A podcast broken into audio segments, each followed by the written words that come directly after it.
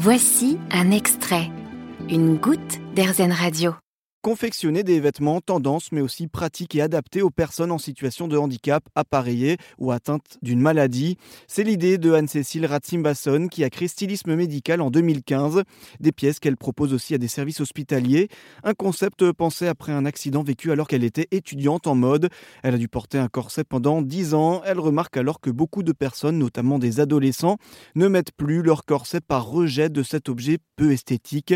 C'est ainsi qu'elle a eu l'idée de concevoir des vêtements comme des aides thérapeutiques pour rendre la vie quotidienne plus facile et leur redonner confiance. Anne-Cécile crée les vêtements en collaboration avec les personnes pour coller au mieux à leurs besoins. La création peut s'attacher à l'aspect esthétique s'il s'agit de dissimuler quelque chose. Elle peut également permettre de s'adapter de manière pratique à la personne, comme pour le choix de textiles absorbants adaptés aux allergies, à la sudation ou à l'élasticité nécessaire, mais aussi aux besoins d'éventuelles ouvertures sur le vêtement. Maillot de bain, haut, pantalon, son expertise s'est Anne-Cécile maîtrise la confection sur mesure pour une cinquantaine de maladies et donc leurs symptômes. Et pour elle, la création est vraiment tournée vers le besoin et le bien-être des personnes. Ce qui m'anime, c'est vraiment redonner le plaisir de s'habiller à quelqu'un qui s'en retrouve privé pour n'importe quelle manière. Il n'y a pas de hiérarchie pour moi de, gravité. Tout le monde a son degré d'appréhension des choses. Pour moi, qu'on soit dans une maladie euh, rare ou qu'on ait une maladie chronique plus légère, entre guillemets, il n'y a pas de, légitimité à se dire je dois être plus malheureux que l'autre. Je, je, vais le dire dans un autre sens. J'ai souvent des gens qui m'écrivent en me disant voilà, euh, j'ai telle maladie. Oui, je sais, ça peut paraître euh, pas grave par rapport aux autres maladies que vous traitez, mais je me sens pas bien, j'ai besoin de ci et de ça. Et je réponds toujours la même chose, il n'y a pas de jugement là-dessus se sent pas bien, qu'est-ce qu'on fait pour y remédier?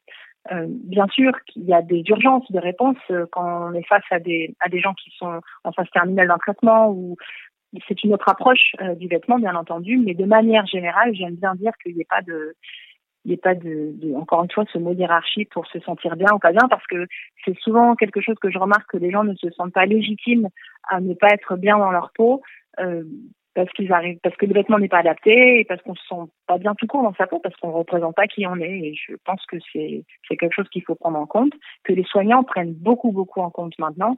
Il faut oser dire ben non, je me sens pas bien, ben travaillons là-dessus. Qu'est-ce qu'on peut faire pour euh, pour que le vêtement aide? Mmh. Et ça c'est c'est important. Et, et, justement pour vous, euh, qui êtes dans la mode, vous êtes créatrice. Le vêtement, il est essentiel dans, dans, un, dans le parcours d'une personne pour euh, peut-être mieux vivre son handicap ou, ou, mieux surmonter les épreuves d'une maladie. C'est essentiel, le, le vêtement, c'est un vecteur euh, pour aller mieux ben, Pour moi, c'en est un parce que je suis styliste, donc je me rends bien compte que le vêtement, c'est une symbolique de quelque chose. C'est une pièce de tissu que l'on choisit le matin pour s'habiller, donc il faut qu'elle soit pratique. Et tant mieux si elle euh, est jolie à son à ses yeux, mais pas que jolie, tant mieux si elle euh, réfère à un, un statut social ou un statut émotionnel qui fasse plaisir en fait.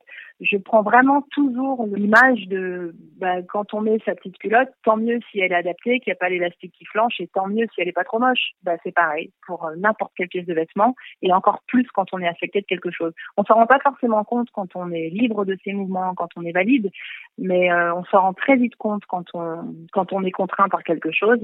Rien que cassez-vous le bras ou la jambe au ski, bah ça rend pas plus malheureux que ça, mais on, bah, on se rend bien compte que c'est pas marrant pendant 15 euh, jours, 3 semaines de se balader avec un pull et une manche qui ballotte parce que c'est pas adapté à son bras et on aimerait être un peu plus autonome.